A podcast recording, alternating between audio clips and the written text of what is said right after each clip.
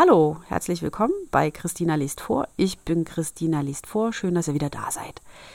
Ich habe festgestellt, ihr mögt Edgar Allan Poe offenbar nicht so gern wie ich oder es lässt sich den Kindern zum Einschlafen nicht so gut vorspielen, was ich verstehe.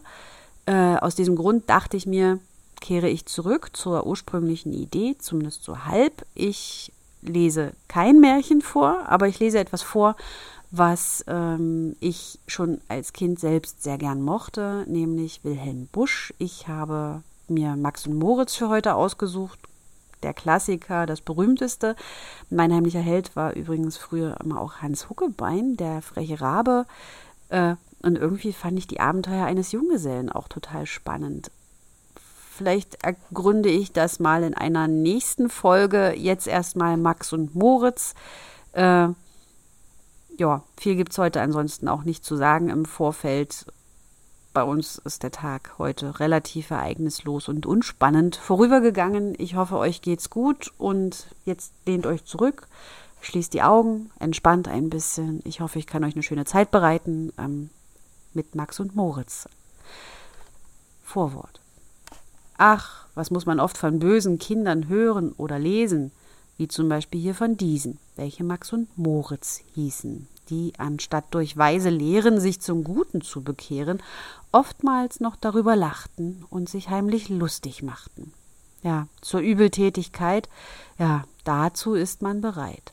Menschen necken, Tiere quälen, Äpfel, Birnen, Zwetschgen stehlen, das ist freilich angenehmer und dazu auch viel bequemer, als in Kirche oder Schule festzusitzen auf dem Stuhle. Aber wehe, wehe, wehe, wenn ich auf das Ende sehe. Ach, das war ein schlimmes Ding, wie es Max und Moritz ging. Drum ist hier, was sie getrieben, abgemalt und aufgeschrieben. Erster Streich. Mancher gibt sich viele Mühe mit dem lieben Federvieh. Eines Teils der Eier wegen, welche diese Vögel legen. Zweitens, weil man dann und wann einen Braten essen kann. Drittens aber nimmt man auch ihre Federn zum Gebrauch in die Kissen und die Pfühle, denn man liegt nicht gerne kühle. Seht, da ist die Witwe Bolte, die das auch nicht gerne wollte. Ihre Hühner waren drei und ein stolzer Hahn dabei. Max und Moritz dachten nun, was ist hier jetzt wohl zu tun? Ganz geschwinde, eins, zwei, drei, schneiden sie sich Brot in zwei, in vier Teile jedes Stück wie ein kleiner Finger dick. Diese binden sie an Fäden übers Kreuz ein Stück an jeden und verlegen sie genau in den Hof der guten Frau. Kaum hat dies der Hahn gesehen, fängt er auch schon an zu krähen. Kikeriki, Kikeriki, tak, tak, tak, da kommen sie. Hahn und Hühner schlucken munter jedes ein Stück Brot hinunter aber als sie sich besinnen, konnte keines recht von hinnen. In die Kreuz und in die Quer reißen sie sich hin und her, flattern auf und in die Höhe, ach herrje, herrje, mine. Ach, sie bleiben an dem langen, dürren Ast des Baumes hangen, und ihr Hals wird lang und länger, ihr Gesang wird bang und bänger, jedes legt noch schnell ein Ei, und dann kommt der Tod herbei. Witwe Bolte in der Kammer hört im Bette diesen Jammer. Ahnungsvoll tritt sie heraus. Ach, was war das für ein Graus. Fließet aus dem Aug ihr Tränen, all mein Hoffen, all mein Sehnen, meines Lebens schönster Traum hängt an diesem Apfelbaum. Tief betrübt und sorgenschwer kriegt sie jetzt das Messer her, nimmt die Toten von den Strängen, dass sie so nicht länger hängen. Und mit stummem Trauerblick kehrt sie in ihr Haus zurück. Dieses war der erste Streich, doch der zweite folgt sogleich. Zweiter Streich. Als die gute Witwe Bolte sich von ihrem Schmerz erholte, dachte sie so hin und her, dass es wohl das Beste wäre, die Verstorbenen, die hienieden schon so frühe abgeschieden, ganz im Stillen und in Ehren, gut gebraten zu verzehren. Freilich war die Trauer groß, als sie nun so nackt und bloß, abgerupft am Herde lagen, sie die einst in schönen Tagen, bald im Hofe, bald im Garten, lebensfroh im Sande scharten. Ach, Frau Bolte weint aufs Neu, und der Spitz steht auch dabei. Max und Moritz rochen dieses. Schnell aufs Dach gekrochen, hieß es. Durch den Schornstein mit Vergnügen sehen sie die Hühner liegen. die schon ohne Kopf und Gurgeln lieblich in der Pfanne schmurgeln. Eben geht mit einem Teller Witwe Bolte in den Keller, dass sie von dem Sauerkohle eine Portion sich hole, wofür sie besonders schwärmt, wenn er wieder aufgewärmt. Unterdessen auf dem Dache ist man tätig bei der Sache. Max hat schon mit Vorbedacht eine Angel mitgebracht. Schwuppdiwupp, da wird nach oben schon ein Huhn heraufgehoben. Schwuppdiwupp, jetzt Nummer zwei, schwuppdiwupp, jetzt Nummer drei und jetzt kommt noch Nummer vier. Schwuppdiwupp, dich haben wir. Zwar, der Spitz sah es genau und der bellt, Rawau, Rawau, aber schon sind sie ganz munter fort und von dem Dach herunter. Na, das wird Spektakel geben, denn Frau Bolte kommt soeben. Angewurzelt stand sie da, als sie nach der Pfanne sah. Alle Hühner waren fort. Spitz! Das war ihr erstes Wort. O du Spitz, du Ungetüm, aber wart, ich komme ihm. Mit dem Löffel groß und schwer geht es über Spitzen her. Laut ertönt sein Wehgeschrei, denn er fühlt sich schuldenfrei. Max und Moritz im Verstecke schnarchen aber an der Hecke und vom ganzen Hühnerschmaus guckt nur noch ein Bein heraus. Dieses war der zweite Streich, doch der dritte folgt sogleich. Jeder Mann im Dorfe kannte einen, der sich Böck benannte. Alltagsröcke, Sonntagsröcke, lange Hosen, spitze Frecke, Westen mit beschwem Westen mit bequemen Taschen, warme Mäntel und Gamaschen, alle diese Kleidungssachen wusste Schneider Böck zu machen.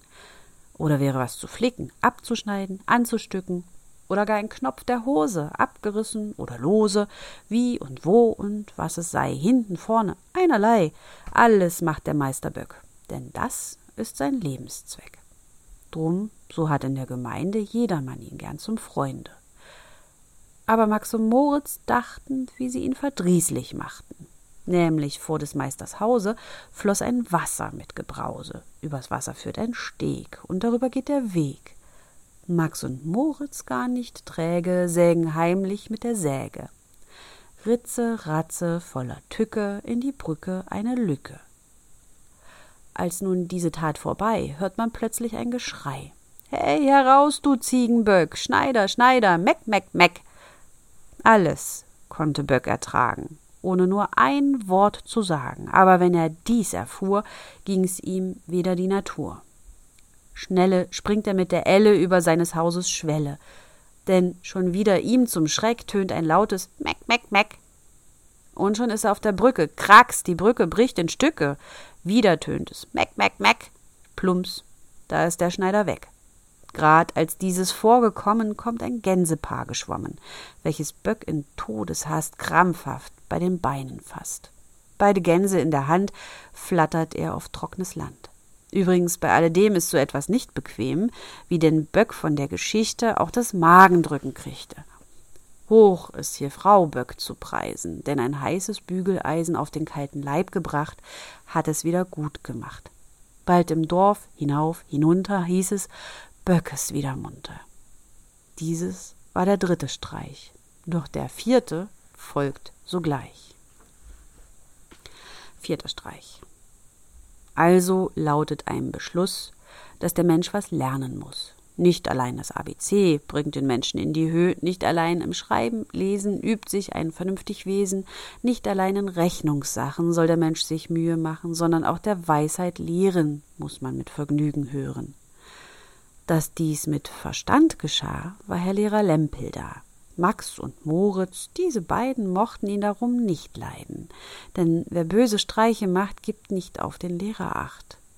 Nun war dieser brave Lehrer von dem Tobak ein Verehrer, was man ohne alle Frage nach des Tages Müh und Plage einem guten alten Mann auch von Herzen gönnen kann.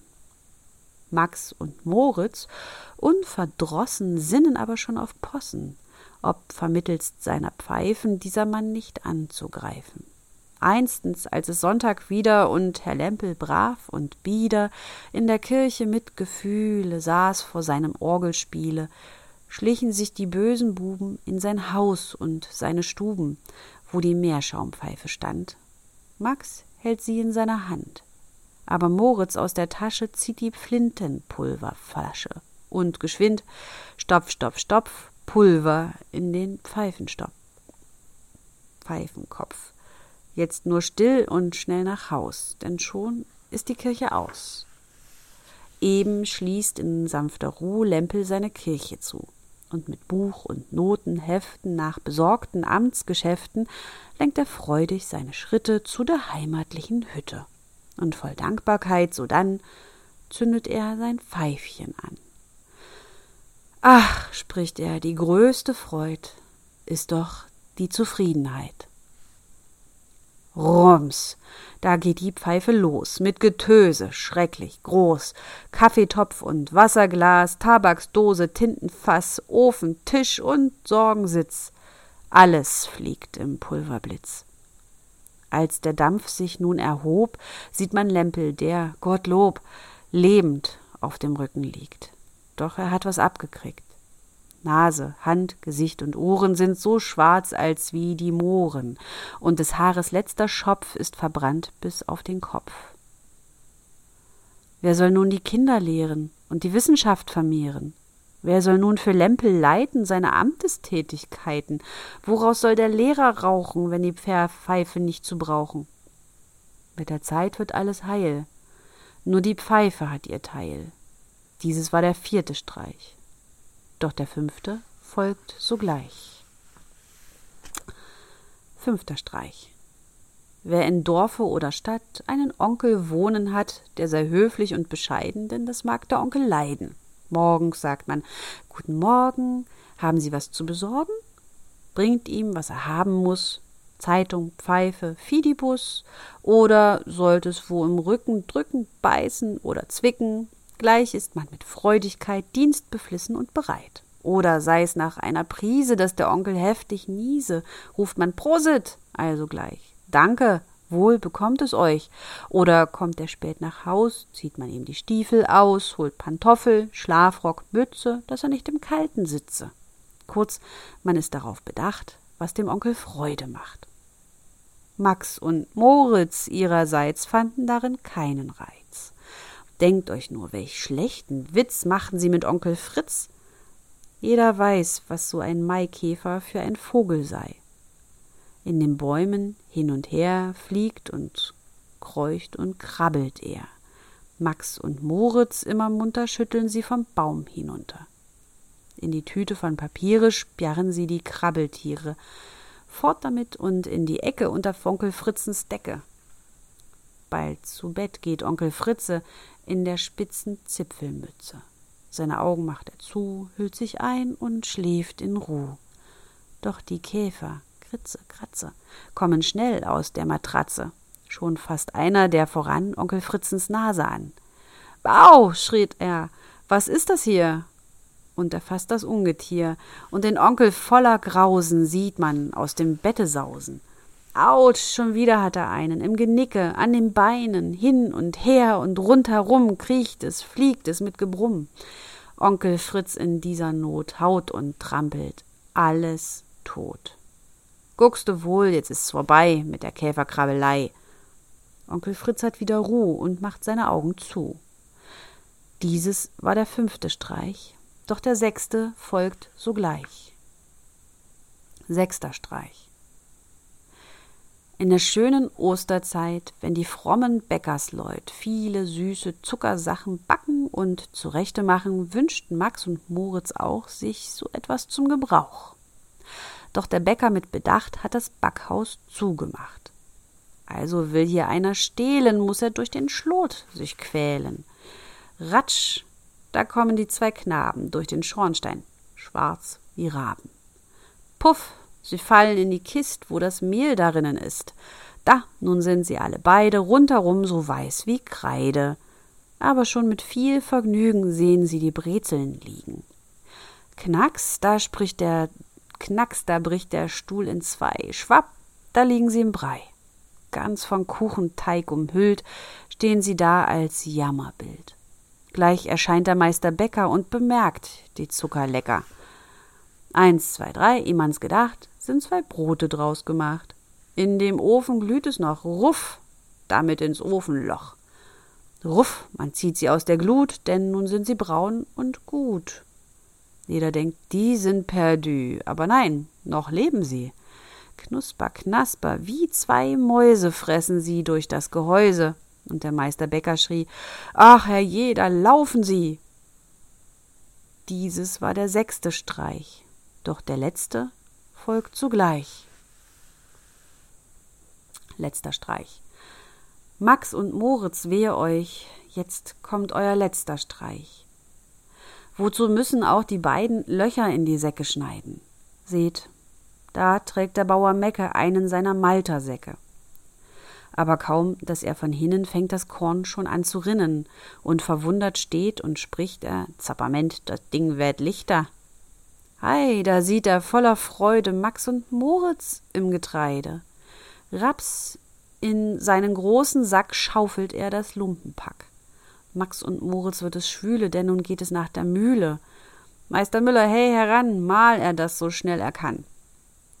Her damit und in den Trichter schüttelt er die Bösewichter. Ricke, racke, ricke, racke geht die Mühle mit Geknacke. Hier kann man sie noch erblicken, fein geschroten und in Stücken, doch sogleich verzehret sie Meister Müllers Federvieh. Schluss. Als man dies im Dorf erfuhr, war von Trauer keine Spur. Witwe Bolte mild und weich sprach, sieh da, ich dacht es gleich. Ja, ja, ja, rief Meister Böck, Bosheit ist kein Lebenszweck. Drauf so sprach Herr Lehrer Lempel, dies ist wieder ein Exempel. Freilich, meint der Zuckerbäcker, warum ist der Mensch so lecker? Selbst der gute Onkel Fritze sprach, das kommt von dumme Witze. Doch der brave Bauersmann dachte, wat geht mich dat an? Kurz, kurz im ganzen Ort herum ging ein freudiges Gebrumm. Gott sei Dank, nun ist's vorbei mit der Übeltäterei. Ja, ähm, irgendwie auch ein bisschen gruselig jetzt so im Nachhinein gedacht, aber nicht so gruselig wie äh, der schwarze Kater. Ich äh, ja, wünsche euch einen schönen Abend, eine gute Nacht, einen schönen Tag. Macht das Beste draus, bleibt zu Hause, flatten the curve. Ich äh, ja, wünsche euch alles Gute und wir hören uns morgen wieder. Tschüss.